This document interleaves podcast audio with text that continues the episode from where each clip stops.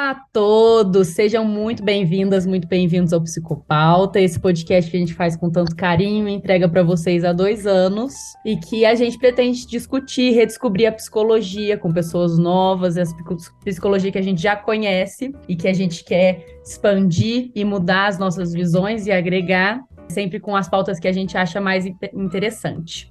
Para quem não me conhece, meu nome é Manuela Chagas, eu sou a estudante de psicologia ainda aqui, estou na graduação, no último ano. E conta aí, gente, quem que tá comigo aqui? Meu nome é Letícia, sou psicóloga clínica, atendo online, estou falando aqui de Ribeirão Preto. Vocês podem me encontrar lá no arroba psi.leticiaor. E às vezes vai ter uns chorinhos de criança de fundo novamente, porque moro na frente do parquinho das crianças. E é isso. Oi, pessoal, eu sou o Felipe. É, acredito, eu fiquei pensando aqui agora, eu acho que fui, eu sou o único que sobrou de Minas Gerais, né? Quase todo ah, mundo é. já esteve em Minas Gerais, mas eu fui. Eu estou aqui agora em Uberlândia, eu sou mestrando e psicólogo clínico, sou psicanalista. Oi, gente, estou de volta com o microfone ruim, mas estou de volta. Estou meio sumida dos episódios aí, mas é porque eu estou me adaptando à vida de concursada agora. Uhum. A gente, cada vez que vem aqui no episódio, dá uma atualização da carreira, né? para vocês verem como a coisa no começo muda muito. Mas meu nome é Lívia, né? Para quem não me conhece ainda. E eu não vou passar meu Insta de novo, porque eu nunca. Eu sempre passo todo episódio, nunca tem nada lá. Então, quando eu começar de verdade, eu passo. Bom, e bem-vindos de volta. Sim. E a Lívia tá muito dentro do que a gente vai conversar hoje, né, Livinha? Sim, muito. Tá trabalhando. Eu tô eu tô no último ano de graduação e eu venho me debruçando assim um pouco mais sobre as áreas da psicologia que me geram interesse para eu pensar o que, que eu vou fazer depois da graduação, né? E uma das coisas que me interessam muito, uma das áreas é a, a psicologia da aprendizagem. É um tema, uma temática que eu tenho muito apreço e por isso que hoje a gente chamou a Laena Oliveira para conversar aqui com a gente, que é mestranda em psicologia da aprendizagem, né? Oi, Laena. Gente, deixa eu aproveitar e dizer para o Felipe que nós somos conterrâneos. Que ótimo, que maravilha. Na verdade, eu já estou daqui há muitos anos, né? Não sei se você está de passagem, mas eu já estou por aqui há muitos anos. A minha formação, meu mestrado, tudo daqui. Mas, enfim, deixa eu me apresentar direito, né? Eu sou a Laena, eu sou psicóloga clínica atualmente, né? Meu, meu trabalho principal está como psicóloga clínica, mas eu já passei aí, né, por, um, por uma vasta gama de algumas experiências, dentre elas é, a educação e a aprendizagem. É, na verdade, assim, o meu mestrado foi em psicologia da aprendizagem, né? Eu fiz é, uma, uma pesquisa pensando sobre cultura e aprendizagem na educação infantil, principalmente.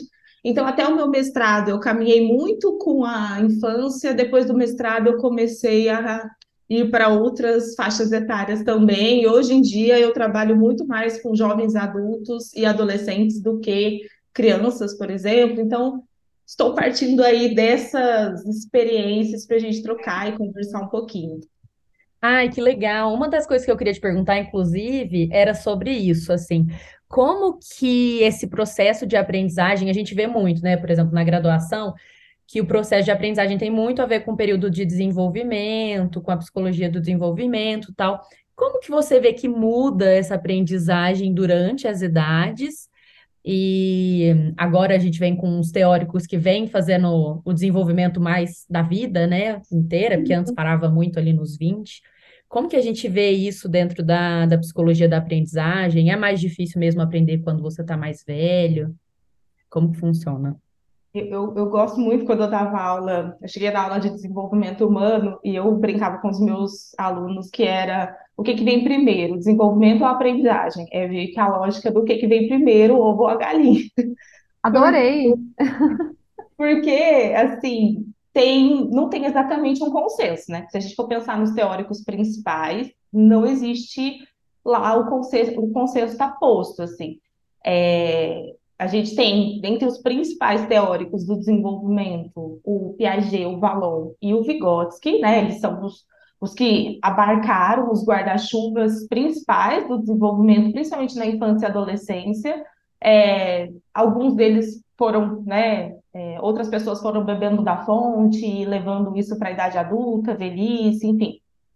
É, então, aí eu, é, a gente tem que entender de qual guarda-chuva teórico que a gente está falando, né? Então, para entender mesmo essa perspectiva de como é que o desenvolvimento, as fases, as, é, os estágios, eles interferem, a gente, é importante entender de onde é que a gente fala. Eu converso muito com o Vygotsky, é, a minha pesquisa toda foi baseada nele, então, até hoje é uma das minhas principais fontes e referências teóricas.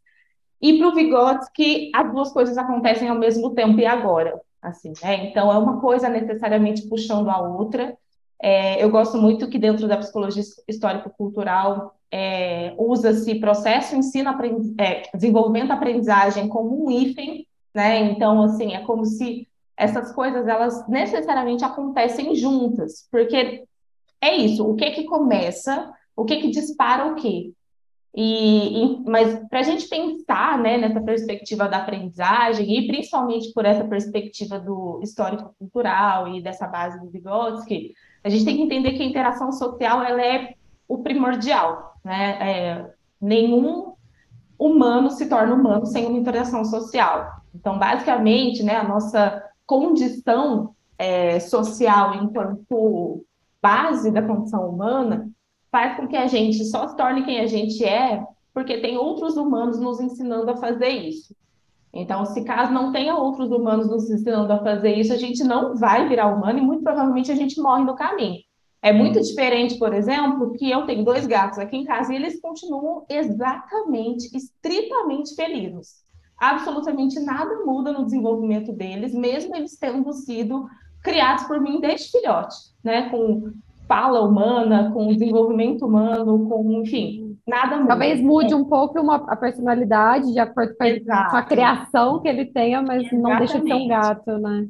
Pode mudar, às vezes, personalidade, o jeito de interagir, né? Porque eles também correspondem à forma como a gente interage com eles, mas, assim, é totalmente instintivo o jeito de funcionar. E a espécie humana é completamente diferente. Esse nosso, nessa composição social tão forte faz com que a gente dependa dessa aprendizagem para desenvolver praticamente tudo. Né? É, a nossa gestação ela é considerada uma gestação é, prematura, digamos assim, nessa condição do desenvolvimento, porque a gente fica mais de um ano é, estritamente dependente de outro sujeito para continuar sobrevivendo, enquanto a maioria das espécies é questão de dias, que já está andando, está caçando o próprio alimento e essas questões todas. E a gente tem uma condição que, que leva a gente né, para esse para todo esse movimento desde muito cedo. Então, acho que é importante a gente entender isso, né? De, de qual guarda-chuva que a gente está falando. E pensando por uma perspectiva social, a mediação ela é o primordial dentro da aprendizagem. Então, ela pode acontecer dentro da, do que as, alguns teóricos colocam como fases ou estágios, Sim, né? Até porque ao longo da, das idades, principalmente infância e adolescência, isso é bem mais marcado, digamos assim. Existem períodos em que a maioria das crianças começam a andar, existem períodos em que a maioria das crianças começam a falar. Então, isso é, isso é porque realmente tem algo que se repete, mas é um padrão que todo mundo vai repetir igual, exatamente dentro do mesmo bloco de idade? Não necessariamente. E quando não é, não é necessariamente um problema. É importante entender, investigar, ver de onde vem, mas não é necessariamente um problema. Né? Nossa, né? isso é uma super questão agora, né? Por exemplo, dentro das escolas, porque, não sei, eu, eu, eu vendo a, a, demanda das escolas dos psicólogos é sempre assim, ah, a criança não está aprendendo o que todas as outras crianças estão aprendendo nessa fase, ela está com algum problema, dá um diagnóstico para ela, o que, que ela tem de errado. E às vezes às vezes é, é, só porque a criança aprende de uma forma diferente, né? Ou porque ela está num ritmo diferente, não necessariamente é, tem algum diagnóstico ali. Você viu alguma coisa assim? Você falou que trabalhou com crianças, Sim, né? Trabalhei, trabalhei na educação infantil, eu trabalhei é, dentro de CAP do infantil, em que a demanda era muito, muito, né? Essa questão da aprendizagem muito forte. É, e assim, quando a gente volta para essa questão de como é que uma criança está aprendendo, a gente volta para a mediação. A mediação ela não pode ser perdida nessa história em momento algum, né? Eu até queria entender um pouco mais o que, que é isso que você está chamando de mediação. Ah, isso é importante. Uhum. A mediação é basicamente né, é ter um ponto-chave entre é, a pessoa que está aprendendo alguma coisa e o que precisa ser aprendido. Então, muito provavelmente, pode acontecer de outro ser humano ser uma mediação, de outra criança ser uma mediação e de um objeto ser uma mediação. Então, uma criança, por exemplo, que está aprendendo a sair da posição quadro-apoios para ficar em pé, o sofá pode ser uma mediação.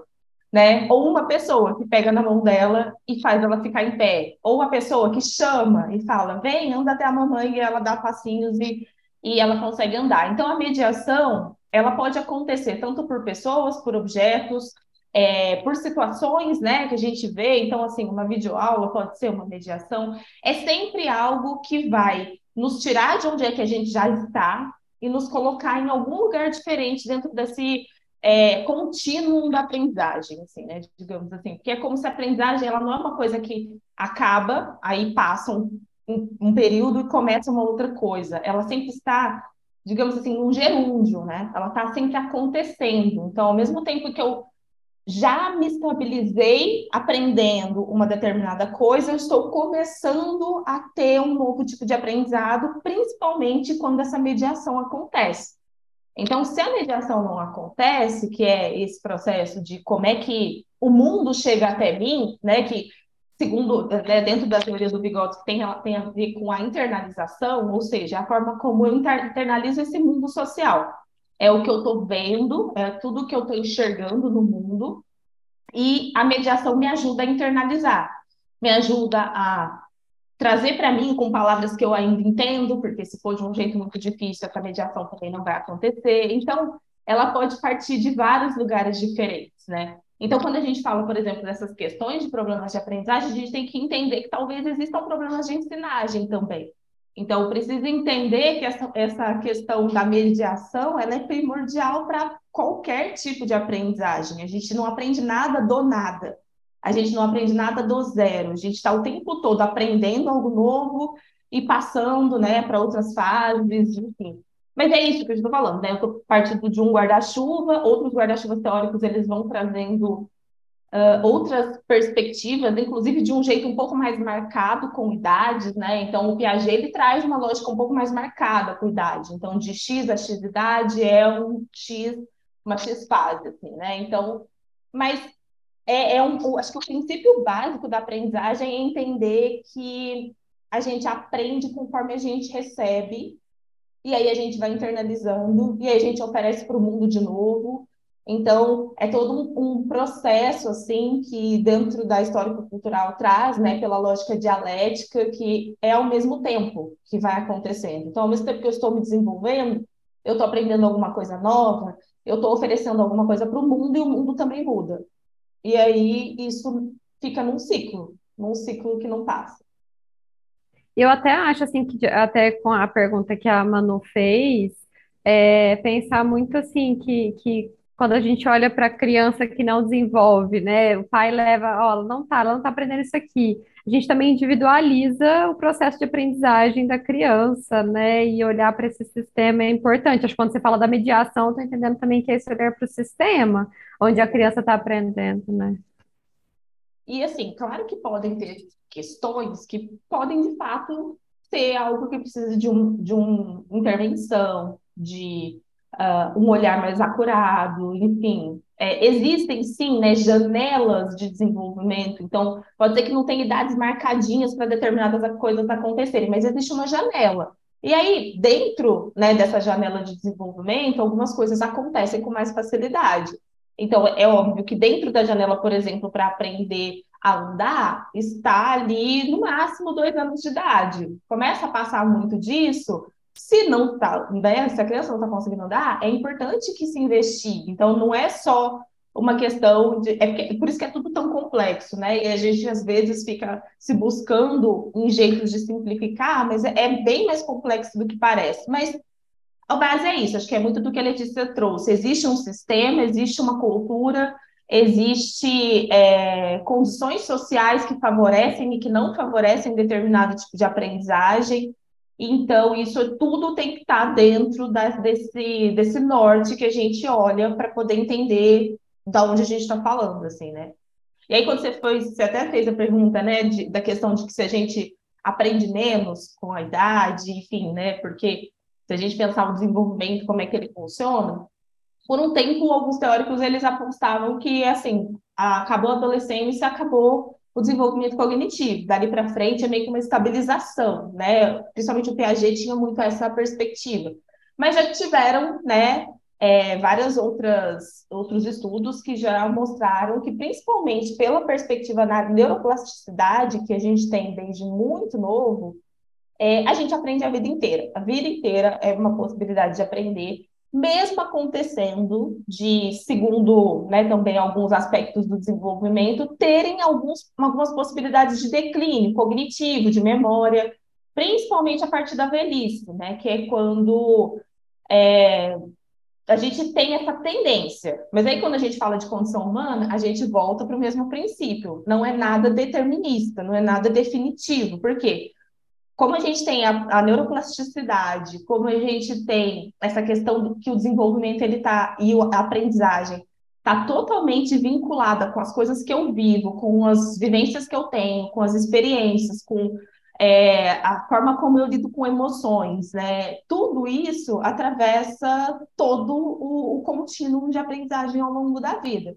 Então, a gente continua aprendendo, a gente continua muito com a, o potencial de aprendizagem enquanto estar vivo. A questão é que ao longo dos, da vida, os hábitos podem interferir. Então, obviamente, uma pessoa que, por exemplo, ler mais, ela vai ter bem menos dificuldades cognitivas na velhice do que uma pessoa que quase não lê né? Então, isso tem todos esses atravessamentos e que são também é, situações que, mesmo que tenham uma tendência a acontecer, elas podem, inclusive, serem reorganizadas na própria velhice. Então, é, esses exercícios do cérebro, de memória, essas coisas, elas podem reverter esse declínio, por exemplo, cognitivo que pode acontecer conforme esse estímulo vai acontecendo também, sabe? Então, a gente parte sempre desse princípio de que o fato da gente estar vivendo em sociedade, é, as nossas vivências, elas colaboram com a forma como a gente aprende as coisas, elas, elas incentivam ou não, né, a, o, a aprendizagem. Então, aí a gente está partindo do princípio de que não é uma coisa que acaba, é uma coisa que pode reduzir, mas aí vai depender de muita coisa.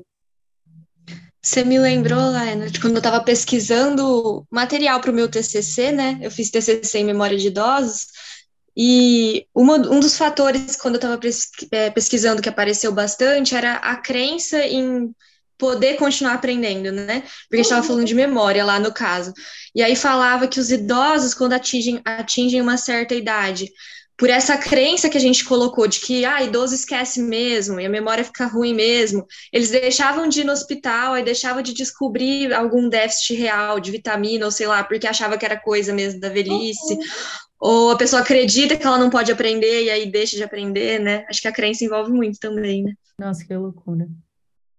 E aí, não, e faz muito sentido, porque inclusive idosos têm muita é, tendência a terem menos vitamina B12, que é essencial para o desenvolvimento cognitivo, né? Desculpa, Laila, te cortei. Não, inclusive eu ia até trazer é, um pouco disso, né? Porque é isso. É, biologicamente, vai se reduzindo algumas coisas ali no caminho é, que, que podem favorecer de essa questão dessa redução cognitiva, mas não é determinante. É aí que a gente entra né, no, no, no, grande potencial humano que a gente tem. E aí, quando você foi trazendo, Lívia, acho que é importante a gente não perder de vista que a gente fala de, quando a gente fala de idosos, a gente fala de etarismo também, né? Então, a questão do, do preconceito com a idade, exatamente, assim. Então, um monte de estereótipo de que, ah, idoso é assim mesmo, idoso é vulnerável, não aprende, e, e aí, para onde é que vai, né?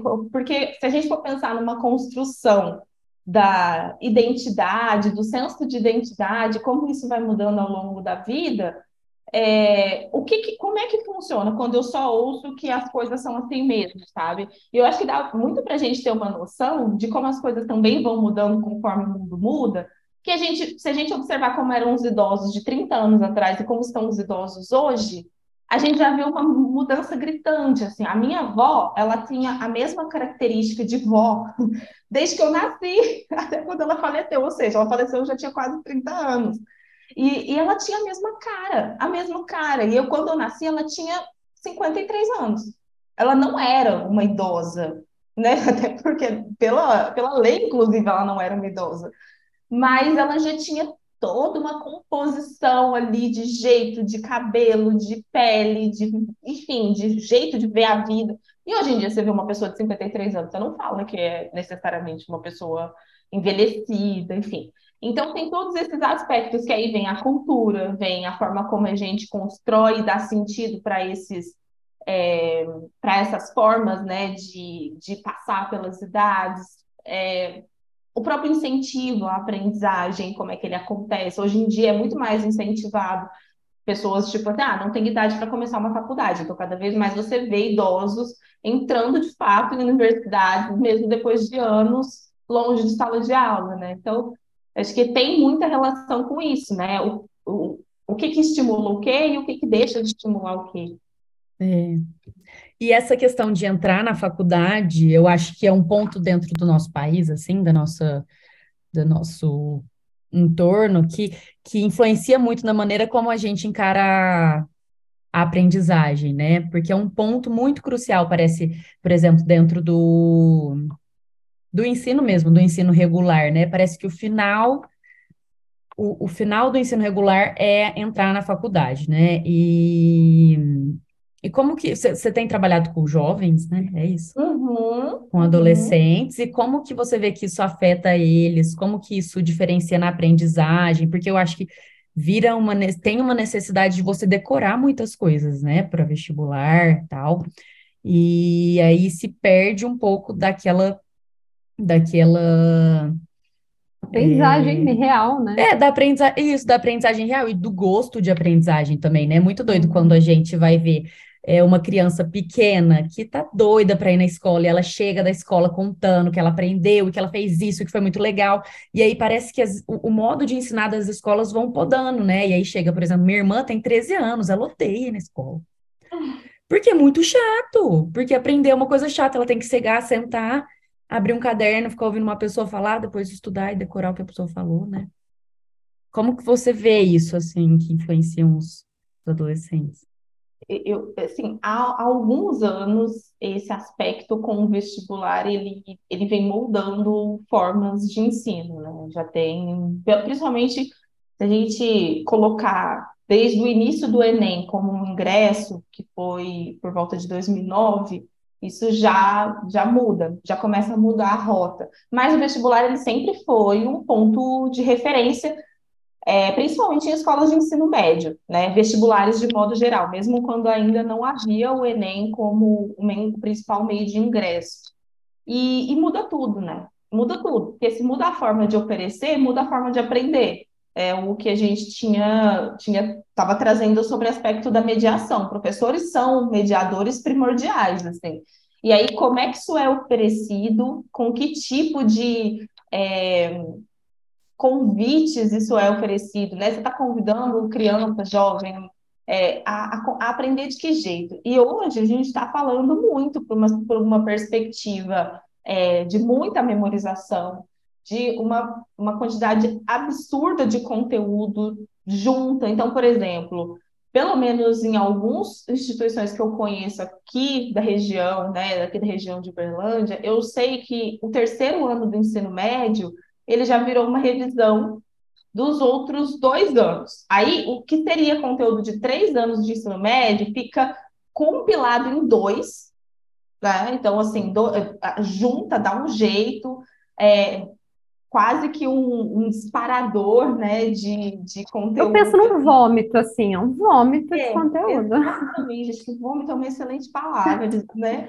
é, é, se a gente pegar assim uma referência do Paulo Freire, é bem a lógica da educação bancária, que é de depositar uma informação no outro sem a troca, sem ter tempo hábil para essa troca, porque você tem uma quantidade de conteúdo que precisa ser passado e que ele está mais compactado do que já esteve, não tem, não tem tempo para troca. Precisa, a pressa começa a reger a história, né? Então, é, eu, eu, percebo que eu trabalho com jovens em, tem, nesse período de vestibular, principalmente quando a gente fala de vestibular de medicina, que aí é outro caos, é, desde 2017.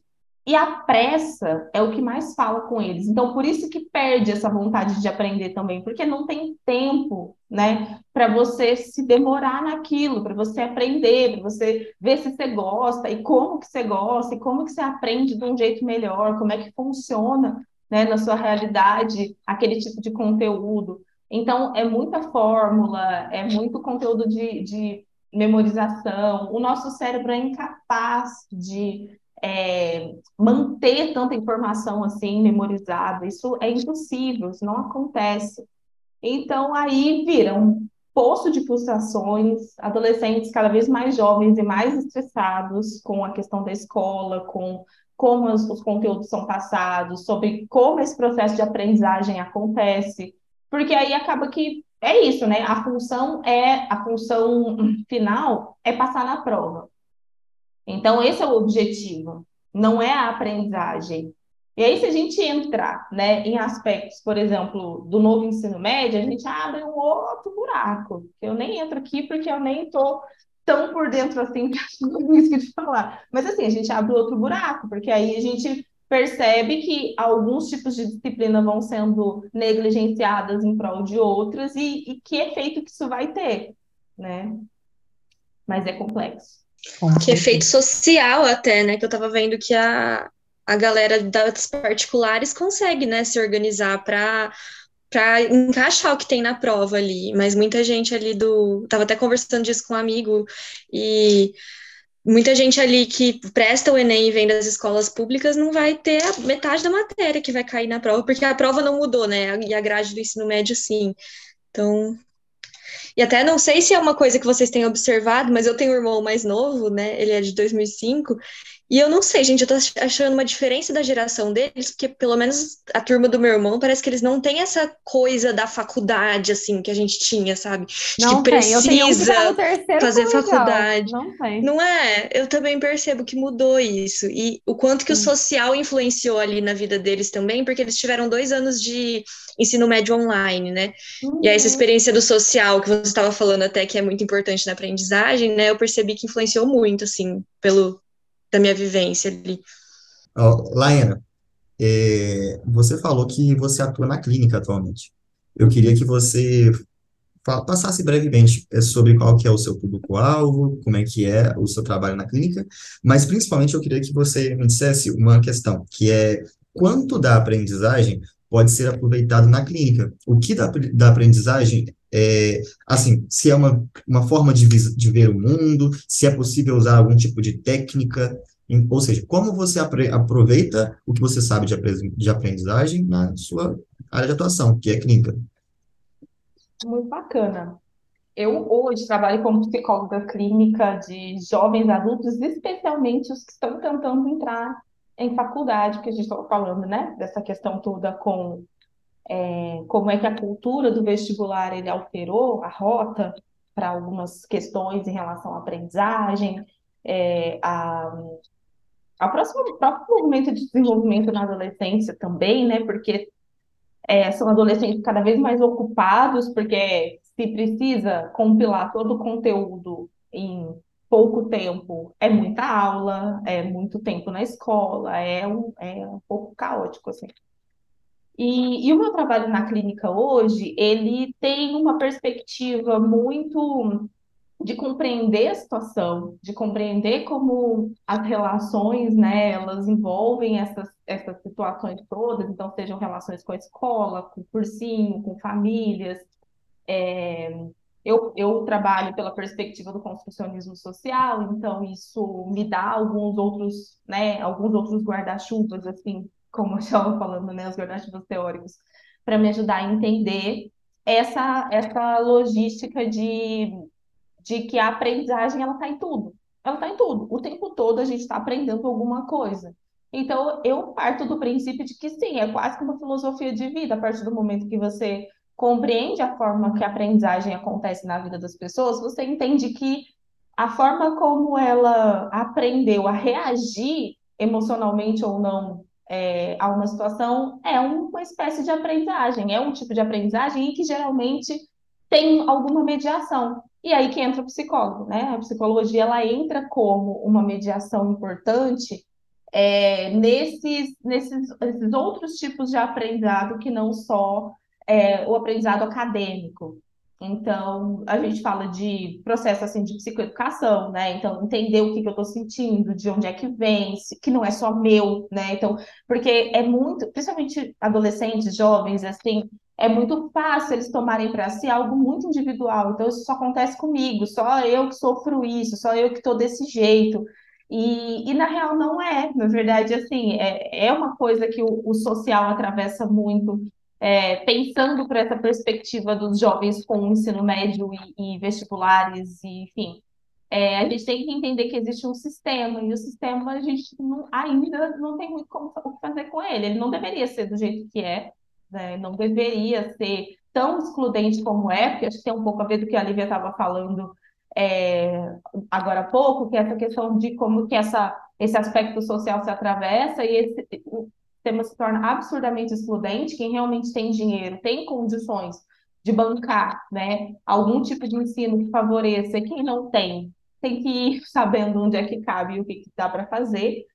É, então, isso tudo são coisas que vão aparecendo na minha clínica, e são coisas que, nesse processo né, de mediação, de reorganização, de é, entendimento do contexto, entendimento de como é que esse contexto chega para o individual da pessoa, Aí a gente vai trabalhando esses aspectos. Quando você pergunta de técnicas, eu acho que é bem possível que consiga organizar algumas coisas. Acho que depende sempre muito da demanda. Então, ela, ela vai aparecer e a gente pode tentar buscar como recurso, mas vai depender muito da demanda. Eu não trabalho com perspectivas prontas, assim, eu sempre é, do princípio de que conforme chega né, o pedido é, do que, que a pessoa está buscando, a gente vai pensando juntos nesses recursos. Mas, por exemplo, é, o, o conceito de zona de desenvolvimento próximo do bigote, que é um negócio que está, assim, na, na, minha psicoeducação com os meus estudantes, que eu ensino a entender o, o próprio relação com a própria aprendizagem, é, é uma base. Porque é isso, né? Quando eu falo para eles que assim, ninguém aprende nada do nada e que a gente vai precisar entender então onde é que está algum tipo de base para que possa construir alguma coisa nessa base, quais mediações são possíveis, isso entra o tempo todo, por exemplo. Então, acho que nessa perspectiva da clínica, são muitas as possibilidades, e eu parto do princípio de que, se você é ser humano, você está aprendendo o tempo todo alguma coisa, alguma coisa nova, é, e, e, aí a gente vai entender, então, como é que essa aprendizagem chega, como é que ela realmente está sendo consolidada, porque uma coisa é eu passar pelo conteúdo, outra coisa é ela ficar comigo. Né? Eu realmente saber falar sobre isso em algum outro momento, eu saber colocar isso em uma questão de prova em algum outro momento. Então, tanto que, assim, é, quando a gente pensa nessas provas também, existem modelos diferentes de prova, e isso parte, isso muda tudo, porque tem provas que são muito mais é, que exigem muito mais memorização e tem provas que exigem mais contextualização. Então, aí muda o jeito de olhar para o contexto, para essa forma de lidar com essas provas, com essa pressão dela, enfim. Então, não sei se eu respondi, mas acho que eu fui, chegando nesses lugares. Assim. Claro que respondeu. Eu queria aproveitar para facilitar um pouco para os nossos ouvintes e também para mim, eu, é, uma coisa que está clara desde o início da nossa conversa é que o desenvolvimento e a aprendizagem, eles, de certa forma, andam de forma conjuntas. E, quando você fala que a aprendizagem é uma coisa que acontece para a vida toda, eu também já ouvi isso do, do desenvolvimento, como se o desenvolvimento também acontecesse durante toda a vida. Tá vendo? Uma aproximação dos dois. Mas, para facilitar para a gente e para as pessoas que estão ouvindo, eu queria fazer uma dissociação dessas duas coisas. Hum eu queria que, assim, se a gente pensasse, é possível aprender sem se desenvolver? Ou desenvolver sem se aprender? Como podemos separar essas duas coisas, se é que podemos? Eu acho que não. Mas, aí, mas, é, mas é possível tratá-las como coisas distintas? Sim, acho que sim, porque quando a gente fala de desenvolvimento, a gente está trazendo é, questões biológicas também. Então, a gente está falando de você sair de um tamanho que cabe no útero e chegar, sei lá, 1,70m de altura. Isso é desenvolvimento, é desenvolvimento físico, né? É, a gente está falando de como que o seu, é, a sua forma de socializar no mundo, porque aí a gente está falando de desenvolvimento psicossocial. Então, o desenvolvimento ele é um pouco maior, ele não, ele não abrange só a aprendizagem. E, então, se a gente falar, por exemplo, dessas, desses aspectos biológicos, a gente descola ele da aprendizagem. Eu não preciso aprender a respirar, certo? Eu, eu, eu respiro. A partir do momento em que ali, né, é, eu saio do útero, saio da placenta e começo a ter uma respiração aeróbica, eu começo a respirar e eu paro de ter que pensar em, em respirar.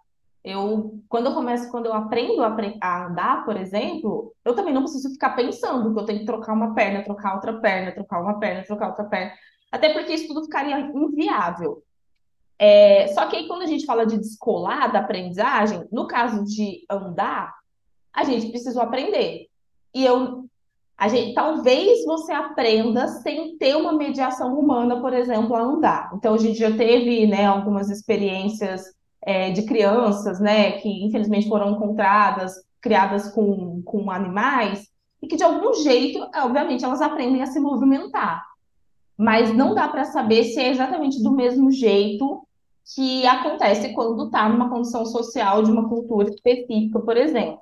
Então, escola, dá para descolar essas duas coisas, porque algumas coisas do nosso desenvolvimento, elas acontecem biologicamente, faz parte realmente do nosso desenvolvimento, a gente ter um coração batendo, a gente ter uma respiração, a gente ter um cérebro em neuroplasticidade ali que está funcionando sem necessariamente eu fazer alguma coisa para que ele funcione.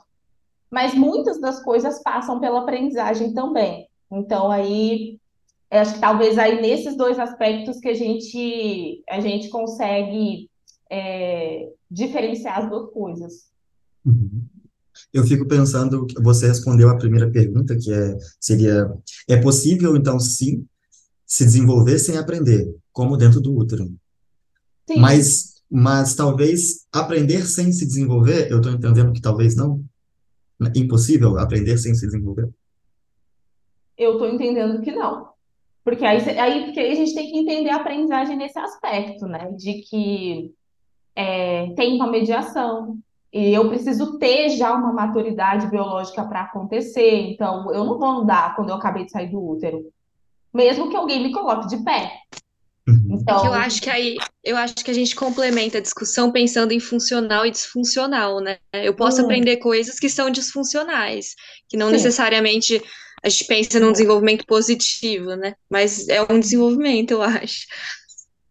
Mas ainda, ainda assim. É a aprendizagem. Uhum. É, então, assim, pensar que a aprendizagem pode acontecer sem o desenvolvimento é, é bem mais complexo, porque, assim, você precisa estar se desenvolvendo em alguns aspectos para chegar em algum tipo de maturidade, seja biológica, emocional, enfim, para poder conseguir acessar aquele tipo de aprendizagem e aquilo ficar com você, aquilo internalizar. Então, tanto que, assim, se a gente volta para essas referências que a gente tem de crianças que foram encontradas com animais, né, é, elas não sobreviveram muito tempo, infelizmente. Principalmente depois que foram tiradas, né, do, do, do desse habitat é, com outros animais.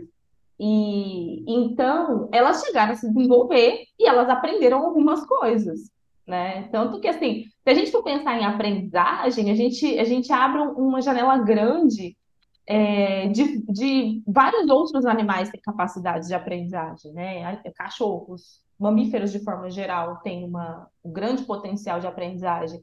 Então, se a gente entrar na aprendizagem, a gente não, não coloca ela como é, uma condição exclusivamente humana, a tal qual o desenvolvimento.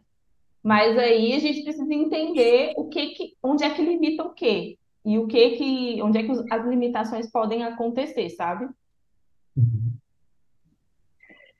Laiane, para ir finalizando nossa, nossa conversa, eu queria te perguntar uma coisa que eu vi que você compartilhou nos seus stories, que eu achei muito interessante, sobre como a gente está em contato com muitas pílulas de informações, né, recentemente. Então, é um, principalmente nessas é, redes sociais de rolagem infinita, né, que a gente vê vídeos curtos que prometem entregar uma informação que você vai aprender aquilo em 30 segundos, você aprendeu a fazer um bolo. E depois, em 30 segundos, você aprendeu como que é o processo de fala, sei lá. E como que você viu algum reflexo disso na, é, no, no, no, nosso desenvolvimento, no, em como a gente aprende, se a gente aprende realmente essas coisas, se elas ficam com a gente ou se elas chegam e saem. É, queria que você comentasse um pouquinho sobre isso, que eu achei muito interessante. Esse, esse aspecto ele é, é tudo muito recente, né? Como a gente está falando de redes sociais, principalmente com essa, com, com essa configuração de vídeos curtos, rápidos, com falas rápidas, aceleradas, enfim, é uma questão de, sei lá, 10 anos no máximo para cá. Acho que a gente ainda está no processo de entender como que isso, como é que esse, esse acontecimento ele vai atravessar os desenvolvimentos de modo geral. Algumas coisas acho que já é possível de se observar. E uma delas é a baixíssima tolerância à frustração. Né? Então, assim, como está tudo muito fácil e rápido e é, a gente percebe uma tendência mais difícil de tolerar algumas frustrações e essa questão com a pressa também. Você, dá para perceber que alguns jovens estão com mais dificuldades de coisas que se demoram mais, seja filme, aula, enfim, qualquer coisa assim, já que meio que vai estabelecendo ali uma conexão muito forte com os vídeos de 90 segundos em que um monte de conteúdo é despejado. Mas aí a gente entra né, na, naquele, naquela perspectiva de será que a gente realmente aprende dessa forma?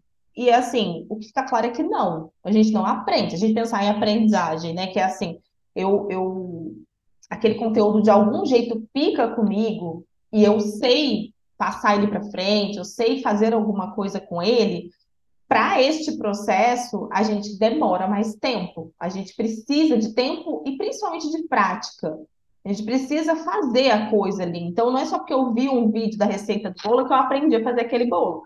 Eu posso ter ficado com aquela referência e em algum, em algum momento em que eu for fazer, eu posso entender o, o que, que eu assimilei e o que, que não assimilei, né? O que, que eu internalizei e o que, que eu não internalizei. Só que, como hoje, assim, a gente está com muitas, é, muitos conteúdos diversificados, mas dessa mesma modalidade, a gente vai agora começar a observar que efeitos que isso vai ter de modo geral. Por exemplo, para crianças, a gente ainda tem poucas informações, mas a gente já sabe que telas não são exatamente é, uma, uma condição adequada de criança estar exposta muito tempo, de preferência, assim, o mínimo possível, mas quanto mais tempo, mais complexo esse movimento com as telas, justamente por, por ter muita informação, informações muito rápidas. O cérebro não acompanha né, esse, esse processamento rápido dessa forma. Então, uma coisa que acho que, até para ficar didático e para as pessoas que estão ouvindo entender, é que é isso: a aprendizagem leva tempo, ela exige tempo. E uma das coisas que a nossa contemporaneidade mais tem é pressa. E aí essas duas coisas elas simplesmente se quebram no meio do caminho, porque aí a gente não aprende, aí a gente acha que o problema é nosso, é individual, é interno, é, sou eu que não aprendo, aí um monte de crise começa a vir a partir disso, porque aí se eu sou o problema, eu que tenho que resolver, sendo que às vezes o problema vem de vários lugares diferentes, inclusive pelo sistema que não favorece muito e que despeja as coisas, né? E que tem essa lógica bancária de, de oferecer conteúdo e de oferecer aprendizagem. Então, é, a gente acho que a gente ainda está vendo. Não sei se a gente já tem uma resposta sobre isso, algumas coisas já, já se observa, que é esse senso de pressa bem mais é, perceptível, a questão da, da frustração também é bem complexa, porque se eu tenho tudo na palma da mão com muita facilidade, quando não tenho, é, isso pode levar para alguns lugares difíceis de lidar. E, e a gente não vai retroceder esse, esse funcionamento, né? Acho que é rede social, do jeito que está, é, modelos de vídeos curtos, do jeito que está. Se está fazendo o sucesso que faz, é porque existe toda uma composição social e cultural que sustenta isso, né? É um tipo de discurso sustentado, assim. Então, não é, não é uma coisa que dá para voltar atrás. Talvez vire outras coisas, mas acho que voltar atrás é muito difícil. Então, a gente está tá num limbo aí que a gente vai descobrir daqui a um tempo como é que elas vão aparecer, né, nas pesquisas, oficialmente, em quais efeitos que isso está tendo, a própria questão do ensino remoto, né, com a pandemia, que foi agora dois anos atrás, qual é o efeito que isso teve quando a gente pensa em alfabetização, principalmente, porque a gente pensa em jovens, foi muito difícil para jovens também, mas já tinha uma consolidação muito forte de, do básico. Mas quando a gente pensa em alfabetização, por exemplo, como é que, como é que a alfabetização acontece sem a troca com a professora ali perto? É, uma criança tendo que ficar na tela quatro horas seguidas, porque é o tempo de aula. É, é, é isso, a gente vai descobrir agora onde que isso foi. Nossa, é uma loucura, né? Eu, eu tive aula na graduação online, eu voltei do online, eu não conseguia ficar uma hora e meia dentro da sala. Uhum. Imagina, imagina criança. Uma criança. Eu tô não, vendo eu... esses efeitos. Ah, desculpa, Lê. Eu ia falar só que eu tô vendo esses efeitos agora, que eu comecei a trabalhar com educação infantil nas escolas, né? E a gente já recebeu a, o foco do ano é alfabetização, porque tá tudo atrasado, é, as crianças estão indo pro terceiro ano sem saber ler e escrever, e e eu tô percebendo neles muito essa questão também, de novo, do, do social. Tem muita criancinha chegando e chora porque eu não vou ficar sem minha mãe, porque ficou dois anos com ela dentro de casa, né? E dois anos para quem tem quatro, metade da vida. Então, Sim. eles estão sentindo muito. E eu vou pensando também não só no, nessa pressa, né, para é, absorver os conteúdos, mas também na falta de foco, né? Para onde eu olho quando tudo parece interessante, assim, eu me vejo nessa lógica, assim, de, de, às vezes eu me sinto uma barata tonta, assim, em casa, quando eu tenho um tempo disponível, eu falo, nossa, mas eu quero estudar isso, eu quero me aprofundar nisso, mas eu quero ler aquilo, mas eu quero assistir tal coisa, mas eu quero... E aí você fica igual uma barata tonta, que você começa muitas coisas e não termina, ou então você está ali tentando focar em alguma coisa, mas acaba que outras coisas me vão chamando a atenção, então é, e aí vai tendo aqui esses diagnósticos que às vezes são até né, é, não cuidadosos de TDAH, enfim. Mas eu acho que tudo isso é um efeito do nosso tempo, né?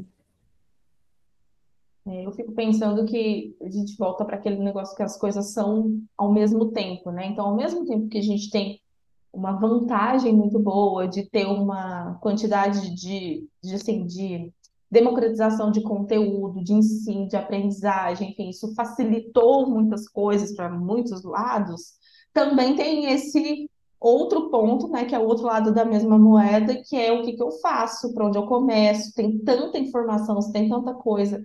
Eu também me sinto da mesma forma, na maioria das vezes em que eu estou com um tempo disponível, que é eu tô com, tem cinco livros aqui para eu ler como que eu começo, sabe? Eu tive que estabelecer uma ordem, uma organização, porque eu estava entrando em crise.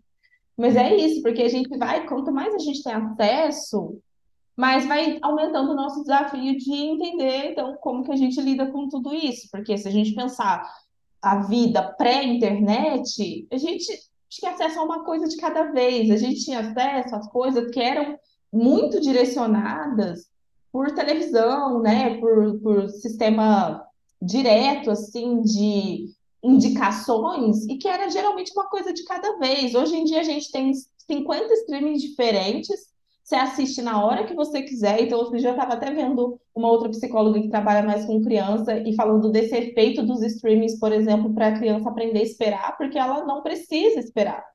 Ela, se ela quer assistir alguma coisa, é só ela colocar lá naquele momento o negócio vai estar lá na televisão para ela. Sendo que na geração anterior, a minha principalmente, eu não conseguia assistir as coisas que eu queria na hora que eu queria, porque tinha os horários das coisas acontecerem na TV. Enfim, então é isso, né? Acho que facilita muita coisa em um aspecto, mas aí a gente, ao mesmo tempo, é, com essa lógica dialética, né, de que conforme o mundo muda, a gente internaliza o mundo e oferece para o mundo quais são as dificuldades que isso vai aparecendo em relação a essas mudanças. Então, a gente vai fazendo uma ecológica de retroalimentação. Então, o que, que a gente vai fazer com essa nova condição, que é a condição acelerada? assistir coisas em 2.x para poder assistir mais rápido, ouvir áudios acelerados no WhatsApp, é, vídeos de 90 segundos com pílulas de, de aprendizagens, tipo, aprenda isso, aprenda aquilo, aprenda isso, aprenda aquilo, como se a gente fosse simplesmente assistir aprender, né? O jeito, o jeito passivo de receber conteúdo é um dos jeitos piores para aprender qualquer coisa. A gente não, não se conecta com aquilo. A gente, é a coisa do foco mesmo, né? A gente não fica ali é, tão focado, principalmente quando tem tanta informação. Então, é, é muito do fazer, do que, que eu estou fazendo, de como eu aplico aquilo na minha realidade, na minha prática. Então, a gente está descobrindo esse limbo agora, esse novo formato de acesso a conteúdos e de que jeito que o nosso desenvolvimento vai corresponder a ele, né? Sim, realmente. É, Laena, muito obrigada por ter topado o convite. Eu fiquei muito feliz que você veio, foi muito gostoso o papo. E eu queria falar para você que agora é seu momento de se divulgar. Se quiser passar seu Instagram, passar sua clínica, o que você faz. Não sei se você tem outras peixe. coisas, isso, uhum. seu momento. Vou vender o meu peixe. Bom, uhum. eu, eu tô no Instagram, tento estar com mais frequência que eu posso. É, no Instagram vocês me acham como laena.psi, L-A-E-N-A.psi. Meu nome é, é, simples e curto, por mais que ele seja difícil. e, e lá eu falo muito, assim, né, desses, desses atravessamentos da educação, na clínica, na saúde mental e como que como que essas coisas se misturam e às vezes viram um problema. Porque não é sempre também, né? Não é porque as coisas estão às vezes caóticas que necessariamente a gente vive aquilo como um problema. As pessoas vivem problemas de formas diferentes, mas pode ser, infelizmente. E aí, quando a gente pensa que pode ser, o que, que dá para fazer, né? O que, que cabe.